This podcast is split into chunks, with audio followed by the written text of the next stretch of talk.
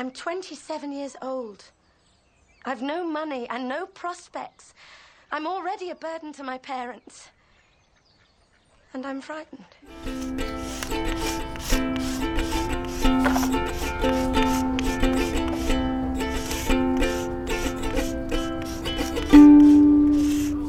Morras dibujando morras. Hola a todas, bienvenidas una vez más a este su podcast eh, de arte e ilustración con perspectiva feminista, Morras dibujando morras. Yo soy Paola. Y yo soy Diana. Y el día de hoy nuestro episodio titulado 27 años, No Money and No Prospects. Es un episodio dedicado a nosotras. en, en, honor a nuestro cumpleaños que fue hace poco. El 26 de septiembre de este año cumplimos 27 años, entonces pues queríamos hablar de... Un poco como de... Pues de este, este dilema que siempre tenemos las mujeres de envejecer de crecer y de cambiar, sobre todo de vernos, de no vernos jóvenes. exacto. Pero pues antes de comenzar vamos a vamos a chismear un rato a ver de qué chismeamos. Pues también yo digo que tendríamos que hablar es octubre, amigas. O sea, en este momento estamos grabando esto en octubre, el 5 de octubre. Ah, y pues nos tardamos mucho en hacer este episodio otra vez porque, pues, ya saben, la vida pues no nos da tampoco y estamos teniendo bastantes dificultades de tiempo. Pero queremos hacer este episodio antes de que se vuelva irrelevante nuestro cumpleaños. Pero antes de eso, yo digo que tenemos que hablar de. Espérame, espérame. Este, se me olvidó decir algo muy importante que tenía que decir también. Que el 29 de septiembre cumplió años también el podcast pasó un poco desapercibido. No sé si se te olvidó. Sí, a mí se me olvidó. y tú no me dijiste nada. No, es que ya lo recordé en algún momento que ya había pasado, entonces. Ya. ¿Cumplió un año? Un año cumplió nuestro podcast. Porque no sé por qué lo quisimos hacer también por estas fechas del año pasado. Porque no sé si recuerden bueno, si alguien aquí, bueno, las que hayan visto todos los capítulos del podcast, uno de los primeros capítulos fue de hablando del Inktober y las los retos de dibujo de octubre. No sé, como que tuve un déjà vu muy extraño, porque se me hace como que fue ayer que estábamos grabando el episodio del Inktober y ya pasó un año. Sí, la neta no puedo creer que ya haya pasado un año de que hicimos nuestro reto de octubre. El reto que fue exitoso, amigas. Muy exitoso. Bueno, lo terminamos. Pero este año ya no quisimos volver a hacer un reto. Además de, de, porque hemos tenido como muy, muy poco tiempo por cuestiones de la vida Mm, yo la verdad no me sentí nada motivada a hacer reto este año y creo que ya sé por qué. Creo que sí ya analicé mis las razones por las cuales ya no quiero hacer el reto de octubre. ¿Cuáles son? Que la vez pasada, aunque se sintió bastante bien, o sea, me sentí bastante bien conmigo misma, pues dibujando diario y y pensando conceptos para hacer y cumpliendo con la lista y todo. Después de eso, cuando ya se terminó todo, sentí, no me sentí gratificada eh, como de una, como, como, para decir que valió la pena un poco, o sea, como que sí siento que ya, o sea, siento que trabajé de a gratis, eso es, eso es este, como todo el punto de lo que quiero decir. O sea, es como Que- mucho esfuerzo y muy poca recompensa al final. Ajá, exacto. O sea, como que siento, pero eso es bueno porque siento como que ya valoro más mi trabajo como para hacer cosas que otras personas dicen que digas, porque aparte seguimos una lista de otra persona sin, sin recibir nada a cambio, ¿sabes? Porque aparte, pues, me acuerdo que que yo me sentí muy decepcionada, aparte porque sentí que por lo menos me iban a dar una mención honorífica, porque yo siento que lo hice muy bien, pero ni siquiera me dieron una mención honorífica. Entonces, pues sí, me sentí como muy... Pues eso, amigas, que traje de a gratis, la verdad. Y pues ya no quise este año eso, porque aparte... Siento que sí, ya superé ese, esa etapa en la que me siento mal si no dibujo diario, porque realmente sí dibujo muy seguido. O sea, sí ya, ya hice del dibujo un hábito en mi vida, entonces ya no me siento mal o, o como con la... como... como que necesito hacer un reto de dibujo porque siento que eso es como que una de las razones por las que la gente lo hace, ¿no? Para obligarse a dibujar diario. Pero yo siento como que ya no necesito esa autopresión. Pues sí, yo también estoy igual de que ya no se me antojó na- para nada hacer ninguna lista. O sea, muchas veces era como que veía listas y sí me daban ganas, pero no, ya no. O sea, ni siquiera como que vi que nadie que yo siguiera o así, bueno, no muchas personas estuvieran como, sí, ya con el hype, ¿no? Del, de los retos y no sé, como que no lo sentí. Bueno, aparte que también he estado muy ocupada estos días y ni siquiera he tenido tanto tiempo de scrollear Instagram, pero pues sí, yo de plano no... mm, no estoy para nada en el mood, porque aparte yo ahorita en este momento de mi vida ni siquiera estoy pu- pudiendo dibujar. Entonces sí, yo definitivamente no quería esa presión, porque sí recuerdo la presión y el hecho de que al principio como que está súper divertido, pero luego ya da hueva. Sí. Y... Ajá, pues, o sea, sí está, sí está padre, pero sí, no, esta vez no, no me dieron ganas y no... Pues igual yo ya tampoco necesito como eso de, ay, mira, sí puedo dibujar 30 días seguidos, o sea, como que ya... Ya estoy también del otro lado. Ay, ay. Ay, ay. Ya somos Dios. Ya llegamos al lugar que nadie llega. Nivel. Es que recuerden que sí podemos llegar a este punto. Por, por cierto, que ahora que mencionamos esto, de que nadie llega y como que el- este issue de los las artistas que nunca se sienten preparadas ni profesionales.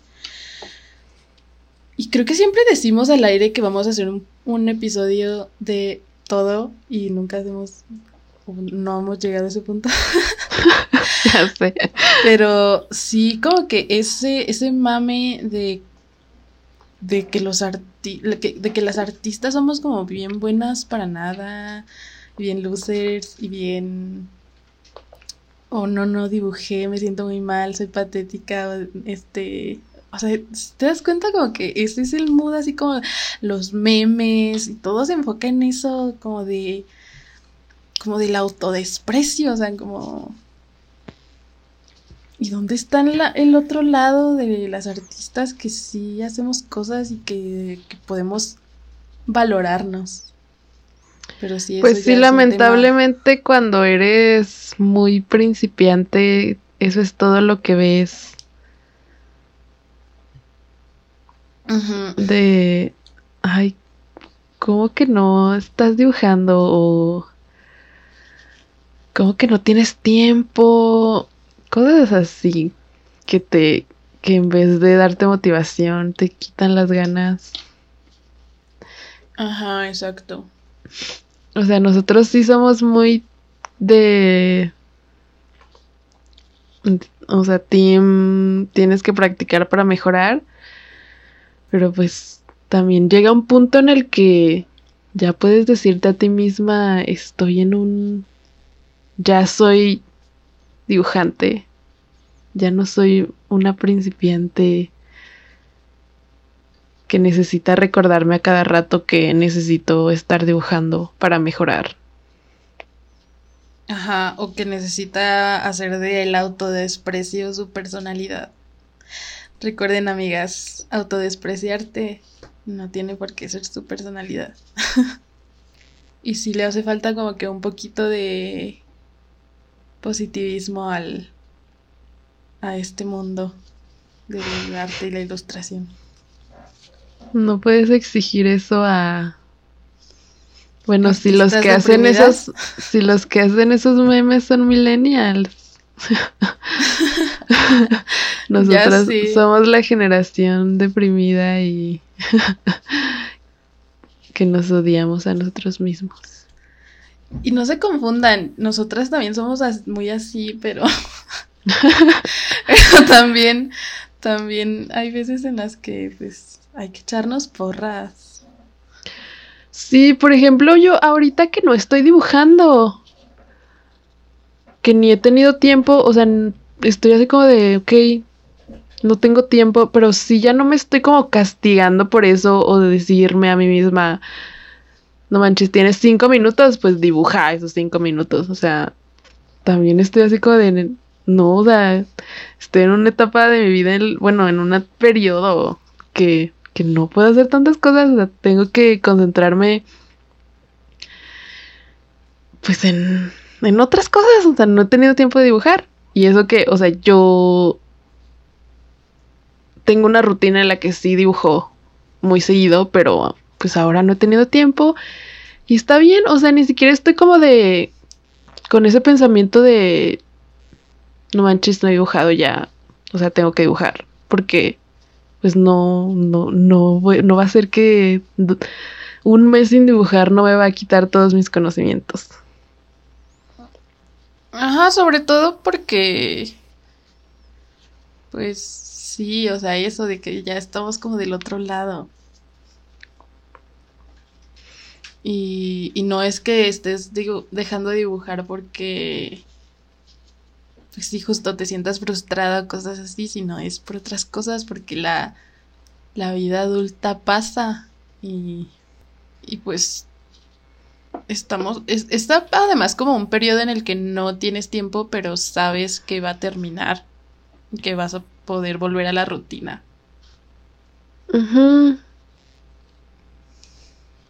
Sí, creo que ahora podemos, bueno, tal vez ya podemos empezar a, a hablar de nuestro, lo, lo, que hemos adquirido, los conocimientos en estos 27 años de vida, porque sí, definitivamente sí estoy así como de últimamente cuando tengo periodos de, no sé, como que, que yo considero malas rachas, últimamente sí, sí mi pensamiento es, bueno, que está ahorita gacho, pero se terminará.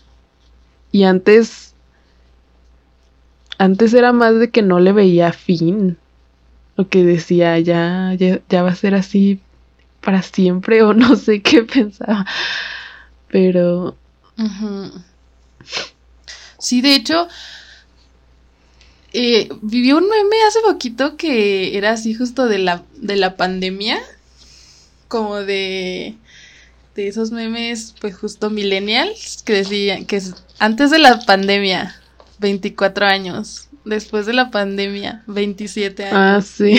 como, ¿what? ¿Qué pasó? O sea, y sí, la verdad sí estoy así de que, ¿qué pedo? O sea, como que siempre, ya a partir de este momento va a ser como un antes y después de la pandemia. Creo que en dos, o sea, porque sí en 2020, durante la pandemia, cumplí 25 años. Cumplimos 25 años. Y En el sí. 2020 cumplimos 25 años. Ajá. O sea, pero ya estaba la. o- cuando eh, empezó en Sí, ya marzo era de la pandemia. 2020. Y, O sea, sí teníamos 24 años. Y ahora tenemos 27 y todavía nos, no podemos dejar de usar cubrebocas en el súper. Puedes creerlo, qué Oh loco. Pero la verdad es que este último año sí ha sido como en el que más me he sentido como una adulta. Ya realmente sí, como que... No sé si será que pasas justo los 25 años y ya, ya es como que ya estoy sintiendo ahora sí la adultez. Pero en, ¿No? ¿en qué sentido? Bueno, en, tal vez en todos los sentidos. Pues sí, un poco en, más, más que nada en el sentido, pues de las responsabilidades que, que, que ya tengo. O sea, y que sí, obviamente ya he, ya en todos estos años, pues me he formado, he forjado como una experiencia, ¿no? Y siento que, sí, justo los 20 años, o sea, cuando tenías 20 años, cuando teníamos 20 años, yo siento que me sentía tan adulta, tan... Ya sé todo de la vida. Pero realmente apenas estás empezando a ser adulta. O sea, y ahorita apenas llevamos siete años, realmente no es tanto siendo adultas. Apenas siento que estamos empezando a, a entender lo que es ser adulta. Sí, sí, definitivamente. Sobre todo, bueno, este año, sobre todo en el, porque, pues, he estado con mi emprendimiento y como que ahora todo, absolutamente todo depende de mí, o sea, todo, todo lo que hago yo para ganar dinero depende de, de mí. Eh, creo que eso es lo que me ha hecho, no sé, tal vez madurar y, y aprender a que tengo que yo misma darme carrilla o dejarme descansar o, o planear cosas. Sí, también como, pues como somos millennials, obviamente no estamos en el mood de querer que el trabajo sea, o sea, vivir para trabajar. Y también,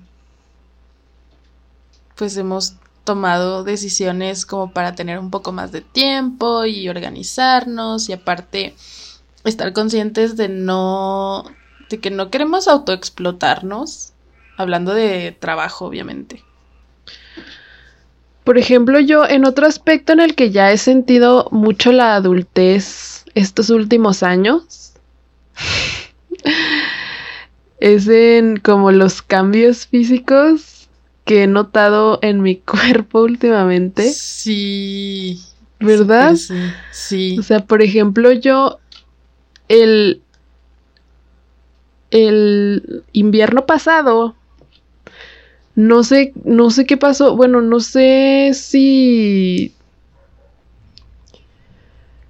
me lastimé haciendo yoga tal vez o qué, pero me acuerdo que el invierno pasado me dolía muchísimo la espalda, o sea, era un dolor así de que agacharme me dolía y yo así No manches, nunca me dijiste eso. Sí, te platiqué No. que hasta que no que vi en TikTok muy mal, o sea, yo no fui al doctor, ¿ok? No me juzguen.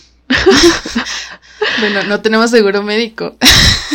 Así Eso es, también. Eso es este parte de ser millennial. Este, y yo vi en, creo que en, en TikTok. Ahí esto va a estar muy mal, esto no me va a hacer ver, este, hacerme ver como adulta. Pero bueno, el hecho es que vi, De hecho, no, ya no la quiero decir, ya me dio vergüenza. no, tú Eh, dale, no, pero sí, sí lo voy a decir. Este, que inyectándote complejo B, no, bueno, tribe 12, no sé si sea lo mismo. Creo que sí es lo Eh, mismo. que se te quita el dolor de espalda. Y yo ahí tenía unas tribe 12. Y entonces dije, ay, me voy a inyectar. Y no manches, sí se me quitó. Sí se me quitó. Así de, Mm. pero de que al siguiente día. Así que, millennials que nos están escuchando con dolor de espalda, ahí está ese. No sé por qué, pero se me, tu comentario se me hizo súper mexicano.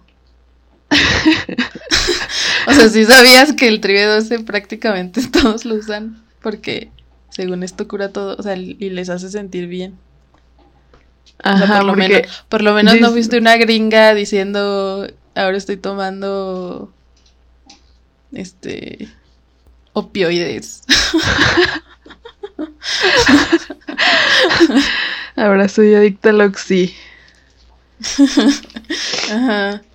No, no. A- a- aparte, a mí me habían dado ya ese, mi abuelita me dio ese tribe 12 que yo tenía ahí. Porque según esto sirve también para la ansiedad y, y eso. Pero pues lo tenía ahí guardado y no me los había inyectado porque son tres inyecciones en la pompi. O sea, está, está difícil, Y pero duelen. sí duelen. Duelen. Pero worth it. Háganlo. Creo que se hace una vez al año. Entonces, como que ya mero me toca otra vez. Ahí les diré Sí, si de me hecho, regresa yo he el dolor. estado pensando que quiero inyectarme tribe 12. Sí, do it. Me cambió la vida. Ay, ay. Bueno, pero otra. Otra. ay, Yo, yo, este, ahora que lo recuerdo, como que siento que a partir de los 25 o los 26 años, mi piel empezó a cambiar, pero, o sea, no de que diga, ay, ya me estoy arrugando porque ya no estoy produciendo colágeno, todas esas madres que te dicen y que te hacen sentir un buen de miedo. No, sino que como que siento que ya se me quitó el acné eh, adolescente que tuve todo, toda la primera mitad de mis veintes. Eso, es- eso la verdad sí es algo que noté. Que como Yo que no- sí, ya. Yo también, pero a mí el acné se me quitó desde que salí de la universidad. Bueno, o sea, también fue como que a los 24. Pero ahora estoy pensando que eso fue porque realmente mis años universitarios y de escuela en general Dejaste de vivir en modo en estrés, en estrés constante. Oye, puede ser que yo también, entonces. Porque si Porque, haz de pues, cuenta sí. que salí de la universidad, porque yo he tenido, tuve acné como desde los 17 y toda mi vida universitaria. Tuve acné así, pues no, no era acné como que súper grave, pero sí me salían un- unos granos que duraban meses ahí. Sí, a mí también. y, y salí así como, como bebé mi piel. y yo de, ah, ¿qué es esto? Oye, sí es cierto, pues sí, desde que yo supongo que también porque pues traté mi depresión, mi ansiedad. Igual y sí también eso. Eso tiene que ver. Wow. Yo, yo de la piel lo que... Otra cosa que yo noté de mi piel es que me, se me empezaron a marcar las más las líneas de expresión, sobre todo las de la sonrisa, la li- las líneas de la sonrisa. Eso es lo que he notado, sobre todo como en el último año, tal vez. ¿A poco sí? Eso yo como que no. Pues yo sí siento, no sé. Y luego otra cosa física es que ya no puedo tomar cerveza sin que me inflame un buen. Qué Eso se me triste. hace muy triste, sí, sí es triste. O sea, más bien, puedo tomar cerveza, pero sola. O sea, sin que después me coma unas alitas o papas. Que si hago eso, entonces ya me inflamo un chingo. Ay, tiempo, pausa, me está hablando Andrea. Ok.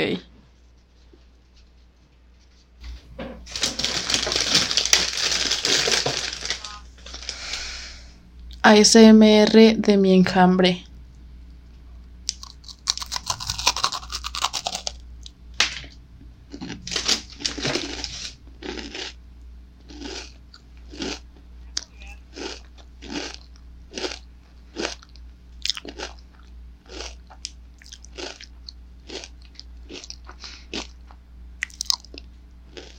Ay, qué rico está el enjambre, ¿eh? Bueno, eh, problemas técnicos, no sé en qué nos quedamos, pero otra cosa de la que yo iba a hablar era que en este último año, así de que a principios de año, me salieron muchas, bueno, no muchas canas, pero me salieron más canas. Porque yo, a mí como a los 25 años más o menos me salió mi primera cana. Y, pero así era como, yo tengo como un, un rulito que hacen mis baby hairs de Superman.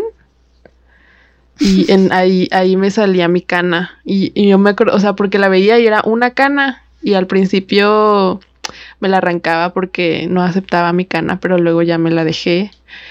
Y, y ahorita ya me salieron varias más. Ya tengo como. como cinco. bueno, o sea, al menos de las que sé, ¿verdad? Porque pues no, no, no me he visto toda mi cabeza, pero sí. Y, y dice mi mamá que es como ella y como mi, mi abuelita, que a, ella tam- a ellas también les salió un mechón de canas aquí enfrente. Y yo estoy así de, ay, ya que me salgan más para que se me haga mi, mi mechón así blanco. de Rogue. Ándale. Pero así no. bien aesthetic, pero no, no te, van a, no te van a salir así, te van a salir Obvio en todos no. lados. no va a ser aesthetic. Ajá, pero eso, Y- eso pasó en el último, en el último año. Y, y probablemente mm, morras que nos estén escuchando que ya estén en sus treintas o que ya estén en, en, no sé, tengan 40 años, probablemente están diciendo así de, ay, qué ridículas, o sea, están muy jóvenes todavía. Pero pues también, o sea, pasar, vamos a pasar a este otro punto de justo ese miedo irracional que tenemos. Bueno, no es irracional, es muy, muy, este, explicable. Aprendido. Ajá. El miedo que tenemos las mujeres a envejecer. Pero tú y yo llegamos a una conclusión que es en realidad, o sea, el, el episodio se llama 27 años, no money and no prospects, pero en realidad creemos que envejecer es lo mejor que le puede pasar a las mujeres. ¿Por qué creemos esto? ¿Por qué? pues porque siento que hay una cosa que, que se llama la que le dicen actitudes de señora, que pues obviamente lo hacen de una forma despectiva porque ser señora es como lo peor. Pero yo siento que hay muchas cosas de esas actitudes que son muy chidas y muy liberadoras, que es por ejemplo que ya no te importe o que te vaya importando menos cómo te vea la gente o lo que la gente piense de ti, lo que los hombres piensen de ti. Sí, más importante eso, lo que los hombres piensen de ti, o sea, cómo te ven los hombres. Y esto es algo bastante, pues, mm, no nos sucede a todas de la misma manera, pero yo ahorita estoy, eh, o sea, espero que ya en estas generaciones en las cuales mm, quizás el feminismo está un poco más expandido, eh, pues no sé, ya, y no, no tanto el feminismo, sino... mm, que siento que sí se está olvidando un poco ya esta devoción exagerada a los hombres y a sobre todo a cómo nos ven Como vernos desde la mirada masculina siempre. Ajá, exacto. Y que el hecho de que nos preocupara envejecer, pues es porque nos preocupa vernos poco atractivas para ellos. Porque recordemos que vivimos en un mundo pedófilo, el patriarcado es pedófilo y todas las los cánones de belleza están basados en cómo se ve una niña. Y Sí, mientras más joven te veas, o sea, mientras mm, disimules tu edad, o sea, como que todo está bien, ¿no? Como que siempre es a lo que tenemos que aspirar, a vernos jóvenes aunque ya no lo seamos. Y a vernos jóvenes y a no, a no vernos de nuestra edad. O sea, siempre como que lo que lo mejor que le puede pasar a alguien es que te digan, ay, te ves más chiquita. Pero yo estoy así como de, ¿qué, ¿qué significa eso? O sea, ¿cómo se ve una persona de 27 años? O sea, yo siempre he dicho así como de, yo veo a una persona y me es muy difícil saber su edad. O sea, porque siento que es muy diferente. O sea, es- cada persona em- crece y cambia y envejece de forma diferente. Algunos más rápido, algunos más lento. Entonces se me hace como demasiado difícil hacer ese tipo de comparaciones. Sí. Sí, o sea, como que sí, obviamente todo está en, en la experiencia que tengas. Y justo eso es lo que yo siento que a las mujeres eh, es lo mejor que puede pasarnos, eh, que, a- que cuando los, mientras más años pasan, más sabias nos volvemos y más conscientes de nuestro contexto y de nuestro alrededor y de la realidad que nos rodea. Y yo siento que eso, viéndolo obviamente desde una, desde una perspectiva feminista, es muy liberador. O sea, aunque, aunque estemos conscientes del mundo horrible en el que vivimos, siento que aún así es liberador. Mm, pues saber justo que no tenemos que cumplir las expectativas de una mirada masculina para para aceptarnos y para basar como toda nuestra nuestro amor propio, nuestra seguridad. O sea, todo eso como que sí siempre todo se resume en en que ya dejarnos de ver a través de la mirada masculina es liberador. Pero pues eso no es fácil, o sea, sí se va dando a través de los años.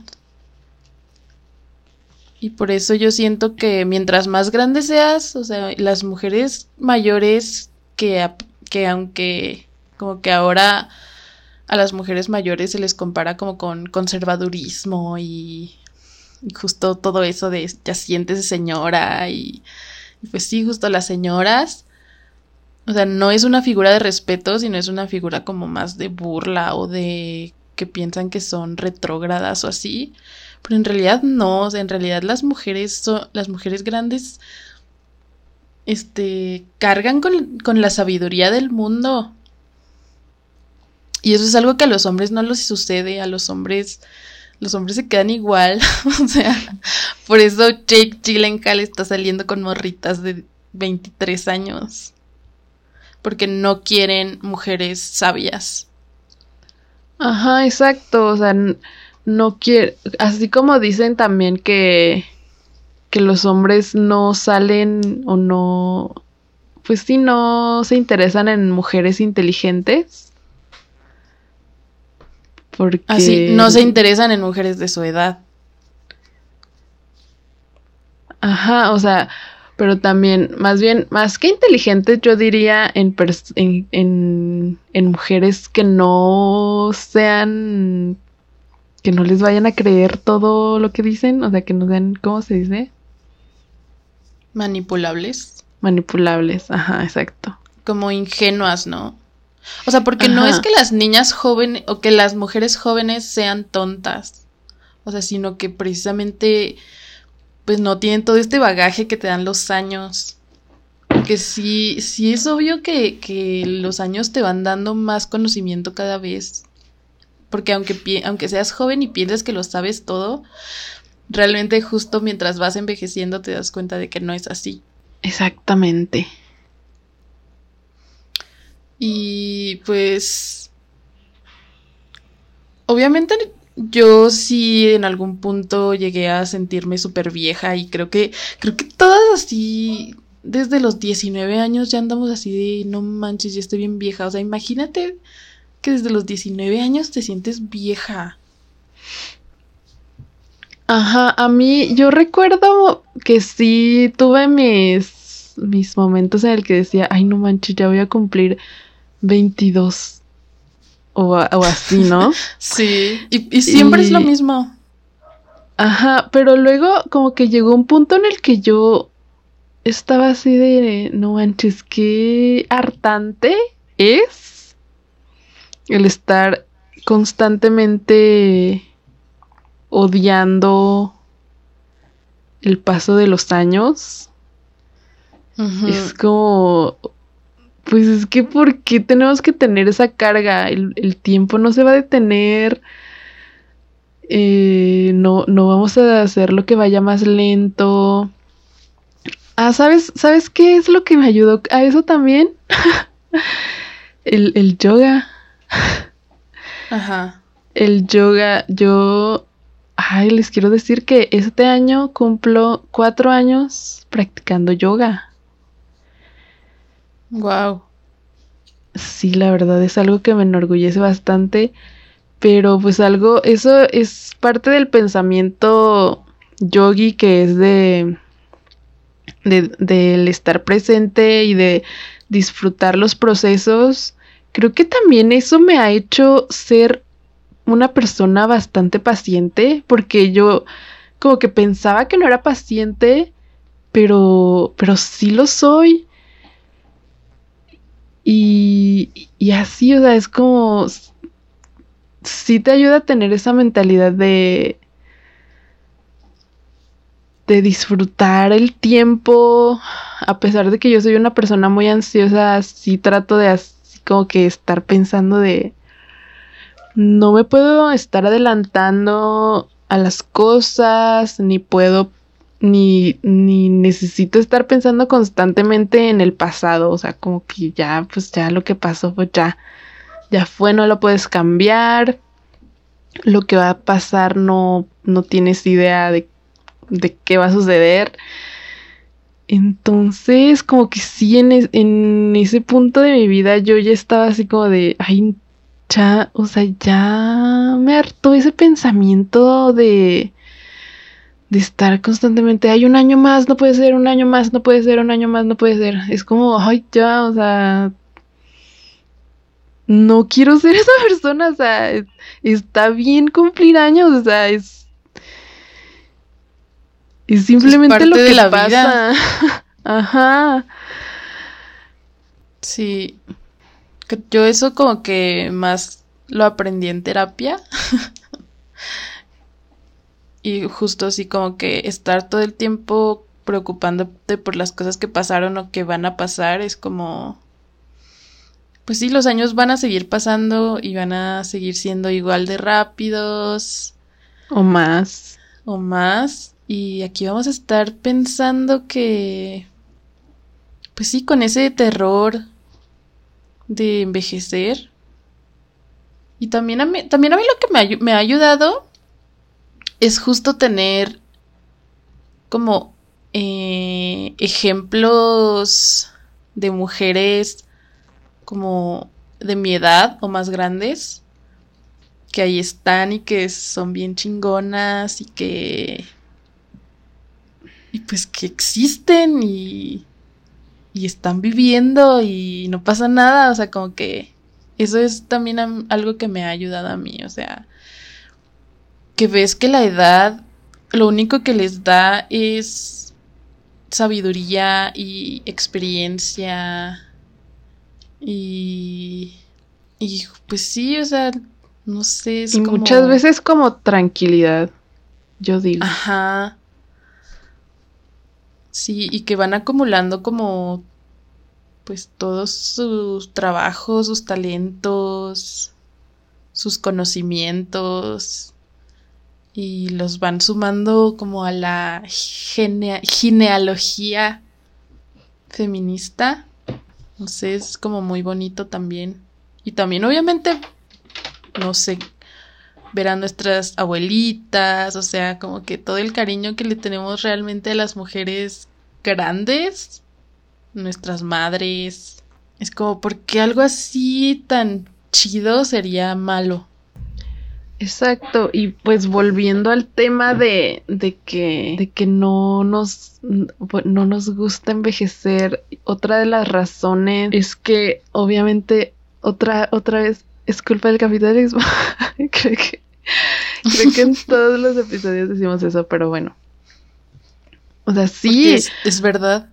Es verdad. O sea, el, el capitalismo. Y también ahorita todo este. Este esta cosa de, redes sociales en las que vemos a gente muy joven hacer muchas cosas y tener muchos logros y no sé, viajar mucho y, y que tienen a, algún a su novio y que, que go de goals, ¿no? De pareja. Y y como que nos, nos quedamos así como de yo, esta persona que no, que no he logrado tanto, que no he hecho lo suficiente, que no soy exitosa, que no tengo, que no he conocido al amor de mi vida, no me he casado, no he tenido hijos, no eh, este tengo un buen puesto en donde trabajo. Y, pero realmente luego te, te bajas al mundo real, o sea, porque yo sé que las redes sociales también pueden ser el mundo real, pero, o sea, viéndola, no del lado de esas, esas personas que son influencers, que muchas veces son gente con dinero y con privilegios. Sí. Eh, y, o sea, ver el otro lado, la gente que conocemos, la gente que vemos, y... La gente que es como nosotras, o sea, que tiene un contexto parecido a nosotras. Y que las vemos que está, están en situaciones muy parecidas, o sea, que todos le estamos haciendo como podemos y teniendo pequeños logros, a veces no teniendo ninguno, pero no sé, estamos existiendo, o sea, y, y como como ya, bueno, hay muchas, mucha gente que quiere, que ha dicho esto que no tienes que ser una persona exitosa, o sea, no necesitas destacar en esta vida para vivir, o sea, para, para ser feliz o lo que sea. O ser más bien como famosa o reconocida por muchas personas. Siento que eso también es como el gran, como la gran aspiración, ¿no? Justo, o sea, ser famosa, ser reconocida. Y eso es lo que creemos que es el mayor éxito. Pero pues también podemos liberarnos de esas aspiraciones. Y, y también, obviamente, que aprendiendo que no, no existe la meritocracia, que, que el echaleganismo es un mito. Exacto. Y pues ser feliz con las personas que te rodean y estar tranquila y, este, pues sí, o sea, tener pequeños logros y tus motivaciones y las cosas que te gustan puede ser suficiente, o sea, no tienes por qué mm, aspirar a más o pensar que eres mediocre por aspirar a eso y no lograrlo. Ajá, como que destacar, siempre nos han, como que a nosotros nos nos educaron de esa forma en la que no, pues es que tienes que esforzarte para destacar, para ser la mejor. Pero pues no, o sea, para eso el esfuerzo no es suficiente, muchas veces no va a ser suficiente y, muchas veces no vas a lograr las cosas. Sí, porque, o sea, todas estas estructuras de poder de, del patriarcado y del capitalismo, o sea, son estructuras en las que muy pocas personas, las más privilegiadas, van a poder lograr cosas. Y esas personas siguen perpetuando esa idea de que si te esfuerzas lo suficiente lo lograrás, pero pues no es cierto, o sea, y yo creo que muchos de ustedes que nos escuchan ya lo saben. Y están de acuerdo con nosotras. Sí, porque ahorita estamos en una época también, yo siento, en, bueno, en una, en un tiempo en el que un poco estamos en retroceso. no estamos en la época, en una época de progreso, a mi parecer, en este momento. Y No. so- sobre todo porque, bueno, ahorita que está de moda TikTok, siento que ha sido como una herramienta que ha hecho mucho daño. que últimamente como que está haciendo mucho daño a los morros, o sea, a los morritos, es como con el regreso de esto de la, de la moda de los 2000. Pero pues eso no es solo TikTok, o sea, es todo. Pues sí, pero yo siento que ahorita TikTok es realmente la red social relevante eso, entre esas generaciones. O sea, sí, pero no, no es el causante del problema. Pues no, el causante es como la sociedad. El sistema. Pero, Pero, pues ¿por está como que, es como que nuestro deber como feministas también, pues poner un poco nuestro granito de arena en ese aspecto, ¿no?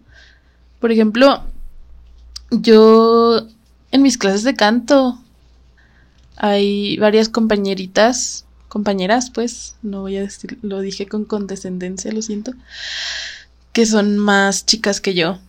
O sea, por ejemplo, una, una tiene 19 años.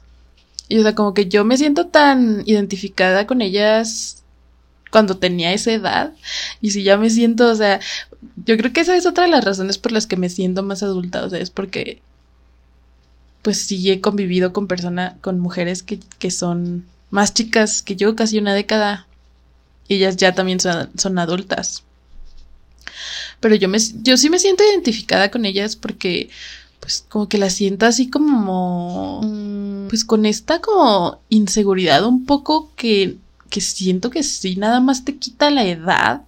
O sea que pues sí que, que estamos como muy condicionadas a lo que piense el otro. Y eso nos da obviamente muchas inseguridades y pues eso como que es tranquilizador de pensar que la edad te da eso, ¿no? Pero también creo que nosotras pues podemos podemos un poco ahí hacer el cambio con estas mujeres más jóvenes y e intentarlas como justo que vean que hay otros otras maneras de ver el mundo. Sí, como esa inseguridad que parece que está, eh, pues con la que venimos todas las mujeres así, de que es parte de nuestra socialización. Pero en ese aspecto yo sí Sí. siento que realmente influyó el feminismo en, es- en este, en esto. O sea, obviamente el crecer, pero también el crecer, el que mi feminismo creciera junto conmigo. O sea, el que, el que yo me haya informado de esos temas y, y poco a poco ir, ir, pues, o sea, reflexionando, reflexionando sobre pues, distintos temas. Ajá, del feminismo. Yo siento que si sin eso, tal vez no sería como soy ahorita. O sea, no, no tendría, digamos, esta confianza. Porque a las mujeres, pues, nos enseñan a no tener confianza en nosotras. Y yo veo muy difícil que eso se nos quite así como que simplemente con el paso del tiempo. Sino que también se necesita esa, esa dosis de feminismo. Y además, hoy se nos enseña a que las mujeres que sí tienen seguridad en sí mismas son unas arrogantes o son unas perras o, o son, pues sí, así como que muy eh, engreídas o cosas así. Pues eso obviamente también es parte de, de construir, pero pues está chido que mujeres jóvenes tengan el ejemplo de otras feministas y que lo vean y como que lo, lo pues sí, sepan que existimos y aquí estamos. O sea, eso es lo chido como justo de, de esparcir el feminismo.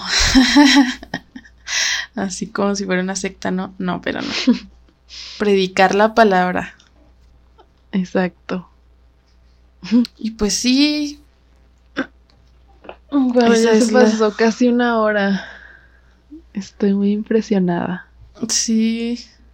Sí, pudimos hacer esto porque también este fue otro de nuestros episodios, este, improvisados. Que ya ha habido bastantes.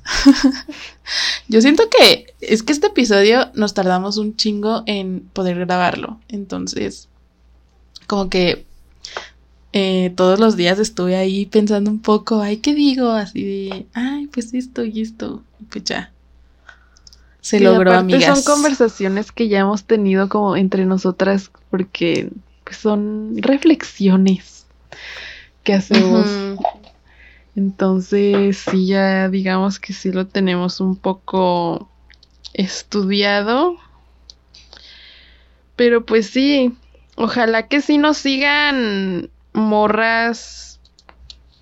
Si estás en, si eres de esas morras que estás en tus 20 y que y que dices, ah, eh, o sea, cada año para ti es como lo más horrible que puede pasar. Espero que te haya servido este capítulo para que veas que no no hay que preocuparse tanto por el paso del tiempo. Que no es así y que de hecho es lo mejor que te puede pasar. Por ejemplo, otra cosa, bueno, en estas, en sobre todo, es que en esta, en este, en esta época de, en la que también se puso de moda el uso del protector solar. Ujú. O sea, como que es algo muy, muy reciente. ¿No? Sí. Y, Sí. pero ves que siempre lo, lo toman como desde el, desde el punto de en que tienes que usar protector solar porque si no te vas a, vas a envejecer y mira cómo te vas a ver a tal edad. O esa foto que estuvo circulando hace como un mes o menos que de una, esta señora se puso protector solar toda su vida en la cara, pero no en el cuello. Ay, sí, qué horror, qué horror. ¿Verdad? O sea, qué horrible. Sí, o sea, como Y- que fabricar ese trauma, ¿no? Ajá, Como y si- odio que, que lo vean desde, o sea, que todas lo manejen desde ese punto, así como de usa protector solar porque si no te van a salir arrugas y no es como de, o, o sea, deberían darle prioridad al hecho de que hay que usar protector solar porque nos puede dar cáncer de piel, o sea, siento que eso es lo que deberían decir y no Pero también a- siento que sí lo dicen, pero igual yo siento que es como una excusa. Así como que no es porque me dé miedo envejecer un chingo, sino precisamente para cuidarnos la piel, para que no nos dé cáncer. Pero yo siento que nadie lo, lo dice, o sea, yo nunca veo que nadie lo diga. Y, o sea, yo siento cae- que sí están conscientes de eso, pero no es la razón principal, principal por la cual lo hagan. O sea, es simplemente porque no quieren arrugarse. O sea, y aparte como si no hubiera otros millones de factores para que eso pase. O sea, o sea, que esa foto de esa señora sea, sea como de así, que su cuello está arrugado, pero pues esa señora es porque así es su genética y quién sabe qué más le habrá pasado, qué quién sabe qué, qué más habrá hecho. O sea, es como de... Porque dicen que todo es el protector solar, o sea, como si... O sea, obviamente también es marketing, ¿no? A las empresas les conviene que estemos obsesionadas con usar protector solar, pero es como de... O sea, y todo, y es todo, o sea, toda la rutina de skincare que tenemos que hacer, o sea, que según es para cuidarnos la piel, para tenerla saludable y así. Pero, o sea, obviamente está totalmente eh, para las mujeres. O sea, cuando han visto un hombre así de preocupado por su skincare, por ponerse protector solar, o sea, no. Para las mujeres y para nuestro rostro. O sea, porque Ajá. piel tenemos en todo el cuerpo, o sea, pero no nos ponemos 10 productos en cada parte de nuestro cuerpo. O sea, es para la cara y eso de tener así como que verte flores y, y O verte como coreana o el no make-up, make-up. Ajá, entonces yo siento que está, bueno, o sea, siempre ha estado mal que te salgan arrugas y verte, pues sí, o sea, que tu piel simplemente suceda lo que tiene que pasar cuando empiezas a crecer. Ujú, o sea, que sea lo natural. Ajá, entonces eso me estresa. Y sobre todo porque ahora que se puso de moda, están muy caros los bloqueadores. O sea, malditos, malditos. o sea, no creo que les preocupe que nos dé cáncer a las personas si los ponen esos precios, los bloqueadores. No manches, pero a mí, a mí me cago usar bloqueador. O sea, Yo tengo, un, tengo una crema para la cara que se supone que tiene un poco de bloqueador. Porque aparte, eso es lo peor, o sea que su, eso de FPS 15, pues se supone que entonces te lo tienes que andar retocando a cada rato. ¿Quién hace eso? Nadie. Pinche hueva que te va a dar. O sea, aparte la vida obviamente no te da para andarte retocando el pinche bloqueador. Pero, o sea, a mí me, me- no me gusta porque suda un, un buen con el maldito bloqueador. En el metro, no manches, estoy escurriendo de sudor en mi cara. Yo sí, o sea, yo empecé a usar porque sí me traumé de que todo lo que decían los las dermatólogas. Y pues porque De que ahorita te va a dar estoy- cáncer. Ajá, porque pues ahorita estoy yendo a mi bazar en, que es pues a pleno sol, entonces estoy como traumada, entonces ya me ya me provocaron otra otra otra preocupación más que yo no tenía. Y por eso me cae mal que esté tan caro el pinche bloqueador. Sí. Pero, por ejemplo, o sea, tantas personas que han tenido trabajos así en pleno sol que no les ha pasado nada. Que quién sabe, aparte pues ahorita pobrecita capa de ozono está jodida. Sí. Pero bueno, ya hablamos demasiado del bloqueador solar. Pues ya mero vamos a terminar el episodio con este. Ya vamos a pasar a la morra, las morras que nos inspiraron esta semana y pues ya, yo creo que vamos a decir en todo el mes, amigas, porque estamos pensando que la vida no nos da para hacer un episodio, o sea, las diosas saben que lo intentamos, que intentamos hacer un episodio cada semana, un episodio cada dos semanas, y ahora derrotadas un poquito, vamos a hacer un episodio al mes. Entonces va a ser las morras que nos inspiraron este mes. Este, Sí. Yo quiero decirles mi, la morra que a mí me inspiró porque tiene un poco que ver con este tema. Y es Janet McCurdy con su libro I'm Glad My Mom Died. Que si no lo han leído, se lo recomiendo bastante. Es un buen libro. Es impresionantemente es bien escrito. O sea, igual y no debí decir impresionantemente como si ella no tuviera la capacidad de escribir bien. Pero pues está chido. Y aparte, pues es un gran ejemplo de cómo eh, la vida te va llevando como por el buen camino un poco y ayuda a que salgas de pues de todos los problemas que te pasaron cuando eras joven y en tu infancia, problemas que te ocasionó tu propia madre. Y pues no sé, yo este estoy este admiro mucho a Janet porque pues sí estuvo rudo todo lo que le pasó y se me hace que es una mujer muy valiente por justo eh, preferir alzar la voz a, que la silenciaran pues con un acuerdo económico, ¿no?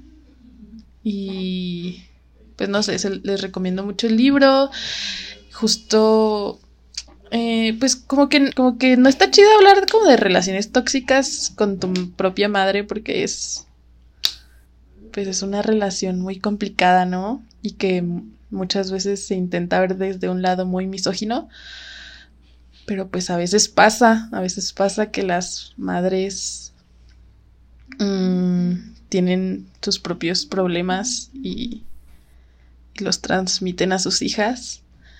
Pero pues lo que se me hizo padre es justo que Janet fue lo suficientemente fuerte y, valiente y la vida la fue llevando por, por el buen camino. Y, y, pues varias mujeres de su vida le ayudaron también a esto.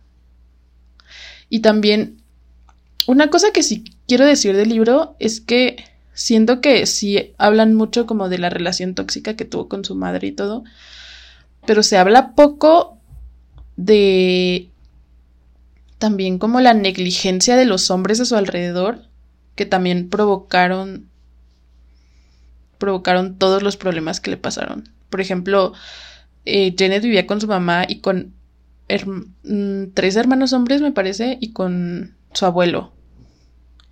Y pues también la indiferencia de estos seres, pues también hizo que que en Janet recayera todo lo que le ha pasado, ¿no? Y también, pues obviamente es culpa de, pues del, del mediocre papel de los padres, la indiferencia de los hermanos y bueno, etcétera. Podríamos hacer un capítulo entero de también ese libro, pero pues eh, leanlo. Está chido. Sí, yo lo quiero leer, aunque en este momento de mi vida no tengo muchas ganas de leer algo así. sobre todo porque me cayó mal todo cómo se vio el estreno del libro, así como muchas personas leyéndolo como más por morbo que por otra cosa. Sí. Eso me pareció algo muy horrible. Las, todas las influencers e influencers source que, hicieron eso, no mames, o sea, cuestionense. Sí, como todos esos videos de... Te cuento todo lo que le pasó a Janet. Ajá, sí. Se me hace horrible. Pero pues sí lo quiero leer. Mm.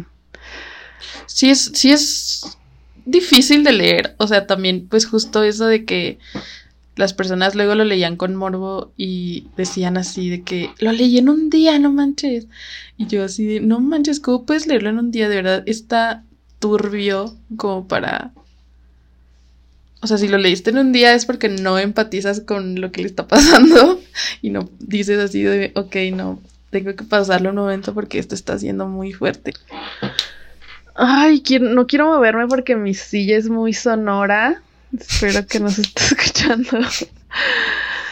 Oye, ¿y no la puedes arreglar con WD-40? Sí, le quiero poner. De hecho, ya tenemos ahí, pero se me olvida.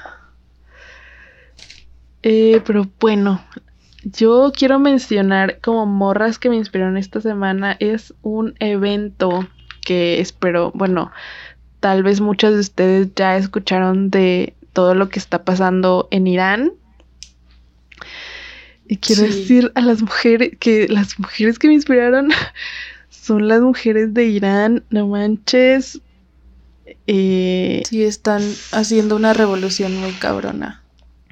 Sí, no, es, son morras muy valientes, de verdad, admirables. Eh, ay, es que no sé qué decir, o sea, siento que todo es como... Eh, no sé, como que recuerdo siempre cuando suceden estas cosas recuerdo a los vatos que luego andan ahí diciendo, pues las feministas, ¿por qué no se van ahí a luchar a, Irán y a esos países donde sí existe el patriarcado? y, y así como que viene estúpido, pero no sé, o sea, ver como esas mujeres, porque de verdad es que ser mujer en esos países realmente o sea, aquí en Latinoamérica está culero, pero siento que ahí, o sea, de verdad está mucho más culero y es como que no sé, sientes miedo, o sea, piensas en ellas, en ellas y de verdad sientes mucho miedo por ellas y es como de no, no sabes qué hacer, o sea, no sabes qué hacer por ellas, pero pues ellas ahorita están luchando por ellas mismas, entonces es muy admirable. Y, tienen la capacidad, obviamente, de hacer su revolución por ellas mismas sin que nadie vaya a salvarlas también. Ajá, claro. Y, pero en esos países en los que de verdad hay leyes profundamente femicidas, misóginas, patriarcales, que está en riesgo su vida por defender su libertad. Y no sé, y por, por justo defender la digna rabia de lo que les pasa a las mujeres allá, porque digo, esto surgió por el asesinato de una mujer y, que ya la indignación es muchísima. O sea, y obviamente no es solo por ella, ¿no? Sino por todas las que han sufrido lo mismo. Pero pues es como que ya es una indignación que va más allá de... Ajá. O sea, y es súper admirable de ver. Y obviamente que les enviamos toda nuestra fuerza y sororidad.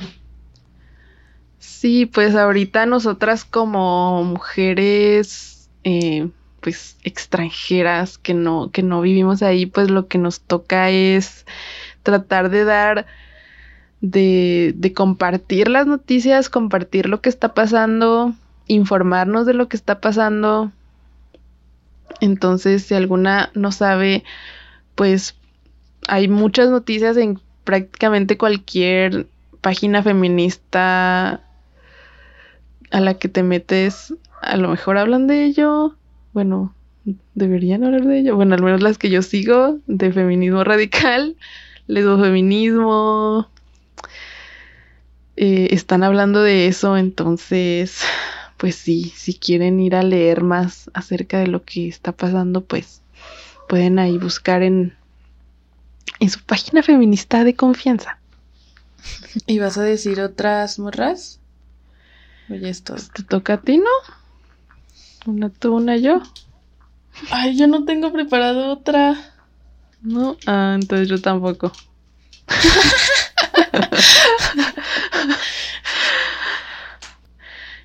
Yo quería meter una sección al podcast que sea como el, el anti, anti inspiración. ¿Anti qué?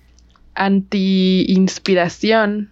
O sea, como lo ah, contrario a las morras. Lo que nos eh, emperró. Lo que, la queja de. ¿La queja? Ajá. Ah, ok. Pero no sé si hablar de mi queja, o sea, porque yo desde hace mucho que quiero hablar de esto, porque ya no sé en qué momento voy a hablar de esto.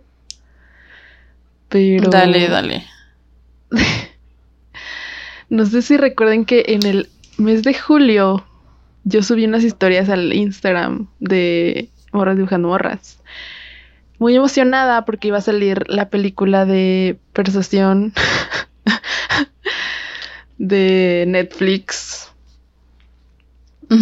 eh, y yo estaba muy emocionada por esa película porque es la primera vez que salía una película de, o sea, de un libro de Jane Austen que yo hubiera leído, porque pues la, la que salió de Orgullo y Prejuicio fue hace un buen y yo en ese momento todavía no leía el libro. Y la de Emma, yo no he leído el libro de Emma. Entonces, el de Persuasión sí lo, sí lo he leído y iba a salir la película y no sé, como que yo estaba muy emocionada por eso. Pero, o sea, yo sé que ya pasó el hype de la película y ya a nadie le importa, pero yo sí me quiero quejar de la película. porque. Porque, o sea, está. Está fea la película de persuasión. O sea, está. No me gustó. No me gustó. Y yo siento que. Sí, fue como que una buena idea muy mal ejecutada.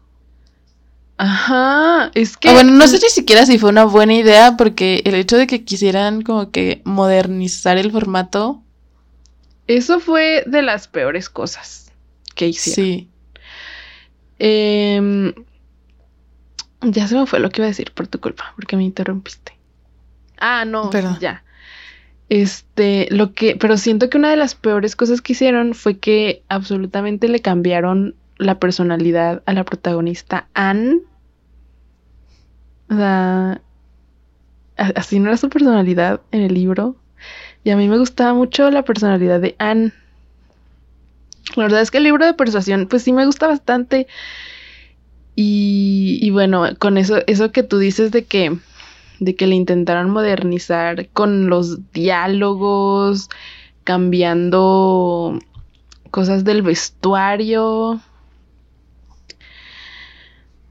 Eh, pues sí siento que, es que siento que últimamente como que todo lo quieren hacer para la generación Z. Pero como si a la generación Z no le gustara una buena película de época. Ajá, pero es que... O sea, ¿a quién no le gusta una buena película de época? Precisamente por eso siento que lo están haciendo mal. O sea, porque como que lo quieren hacer para la generación Z, pero... Son, son millennials viejos queriendo hacer algo para la chaviza y les quedan así como les queda así como como los comerciales de gobierno de Ándale. ay sí está a todo dar como la rosa de Guadalupe como la rosa de Guadalupe ándale no o sea por ejemplo ese ese eso que ese que, que guion pedazo del guion que pusieron de él era un 10 sí, sí, todos hablaron de ese mal. No, por de ese favor. mal guion. Sí, estuvo horrible. O sea, él es un 10. No confío en un 10. O sea, what the fuck? Ay, no. Hasta, hasta de pena ajena un poco. y. Pero siento que, o sea, luego Netflix hace unas cosas que tú dices, what the fuck. Porque, por ejemplo, tienen ahí el, ej el ejemplo de Bridgerton que es una serie que también está modernizada, o sea, es de época, pero está modernizada en ciertos aspectos. Y ahí sí le salió, o sea, ahí sí lo hacen bien. ¿Por qué no pudieron adaptar eso en la película de, persuasión? O sea, no, lo entiendo. Así pedirle. No sé, no sé eso de que si lo hacen bien en Bridgerton. No lo sé. es cuestionable. ¿No te hace que se lo hagan bien? Por ejemplo, a mí, una de las cosas que, o sea, por ejemplo, en el vestuario, siento que está, o sea, no es un vestuario históricamente accurate, pero siento que está bien, bien logrado. porque cambian algunas cosas, por ejemplo, los vestuarios de la reina, que les ponen así como que pelucas de colores y... O sea, se me ha ido que. Sí, digo, eso no está mal. Bien. ¿O qué, sí, no. ¿Qué dices tú que no está chido? ¿De Bridgerton? Ajá. Pues, es que no, no la he visto toda, entonces no sé si debería opinar. Y siento que es algo así como que. Bueno, nada más como que lo que se me hace feo es justo que hayan puesto como que el. Como que todo, todo es igual o sea, por ejemplo, que hay matrimonios eh, arreglados y, y como que toda la burguesía o whatever, no sé cómo se diga, es lo mismo, excepto de que no, no hay racismo. Ah, ¿Por qué no pudieron poner que tampoco existe el sexismo? no, pues ya no queda. ya, sé, pero pues. Ya se quedan sin trama. Sí, ¿verdad? no, o sea, sí. Y luego, eso de hecho, creo que nomás es de la serie. O sea, eso no está en los libros. Eso se lo sacaron de la manga. Ahí la, la Shonda. Bueno, pero por ejemplo, sí, no está mal que modernicen. O sea, por ejemplo, yo siento em, que Emma fue una gran película. O sea, a mí me gustó mucho. Lo malo no es que modernicen, es cómo lo hacen. Y el hecho de que cambien cosas así bien. O sea, por ejemplo, que a Anne la pusieran todo el tiempo con el cabello así suelto, así como si estuviera en, el, en este siglo.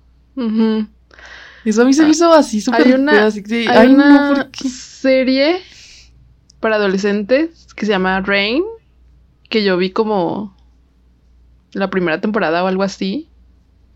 Que también así era de que modernizaron, super modernizaron los vestuarios. Porque se supone que es como en. Como en. O sea, está más antiguo, o sea, más, como en 1600, algo así. O sea, más Ajá. antiguo que, que todos estos de, de Bridgerton y todo eso. O sea, que, que, que los vestuarios pues están como que más cachos, ¿no?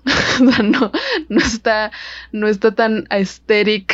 Entonces también lo modernizaron todo. Y me recordó, o sea, esta película de persuasión me recordó a esa serie. Y esa serie, pues es para adolescente. Y no digo, o sea, no digo que esté mal. Pero Los adolescentes no son el problema, el problema es la gente que quiere hacer cosas para adolescentes. es que a veces también, o sea, los libros de Jane Austen no son para adolescentes. O sea, si quieres hacer una película de Jane Austen. Porque... Pero por ejemplo, Em- la película de Emma, yo digo que bien podrían verla adolescentes. O sea, sí, pero no es el público al que va dirigido. Bueno, sí. Y entonces me quedo así como de, ¿por qué tienen que cambiar al público al que va dirigido? O sea, no. Pues es que sí lo pueden cambiar, pero no lo hacen bien. o sea, y todo esto es que para decirles que la culpa la tiene un hombre porque un hombre Ah, escribió sí. el guion. Ah, sí, porque yo también quedé, o sea, quedé porque yo estaba muy emocionada porque lo iba, lo dirige una, la dirige una mujer, esa película, la de persuasión. Y, y, ajá, entonces, Y todo lo arruinó ese hombre con su guion pedorro. ajá, hasta me puse a investigar qué, qué películas hubiese hecho ese vato, porque sí, es que, pero incluso, bueno, sí, es que la adaptación, o sea, supongo que él fue el responsable de la adaptación, o sea, ¿cómo puedes adaptar tan mal un, un gran libro de una gran escritora? Pues solo porque no entiende hombre? a Jane Austen. Los hombres no entienden a. Jane Austen. Lo podrías hacer tan mal. Ah, otra cosa, y ya para acabar, porque ya, ya nos mamamos. Sí, ya. ¿Tiempo? Ay, sí. Nomás para terminar, otra cosa que me cayó, que me estresó de la película es que es de esas películas que sientes que el final pasa en chinga, o sea, como que dijeron, no manches, ya, ah, como lo que estoy haciendo ahorita, de apurarme a hablar. Así como de, ya, ya, ya. Sí, como que un final nada satisfactorio. O sea, que sientes que no, hecho a no la, te a llenó. la y se va. Y es que como que sí, o sea, como que no tiene el ritmo que tiene toda la película. O sea, como que se siente de verdad apresurado porque parece que ya no tenían tiempo. Así, o sea, así, ¿me explico? Y, y ya, eso era todo, solo me quería quejar de esto porque ya pasó mucho tiempo y ya no me pude quejar y lo tenía atorado en mi pecho. Pues bueno, espero que les haya gustado este episodio que se terminó muy raro. Pero espero que se hayan quedado con las grandes reflexiones de todo lo que dijimos. De, pues también de esto, ¿no? Yo creo que fue un gran, un gran comentario de, de esa película. Este, y pues de que envejecer, recuerden amigas, envejecer es lo mejor que nos puede pasar a las mujeres. Y recuerden que nos pueden seguir en Instagram como morras dibujando morras. Y a mí me encuentran como dianaura.a. Y a mí como Paola.driagan. Y pues pueden escribirnos a Instagram cualquier cosa que, que quieran decirnos. Nos encantaría leerlas. Sí, en Instagram estamos ya más activas. Hay que ir-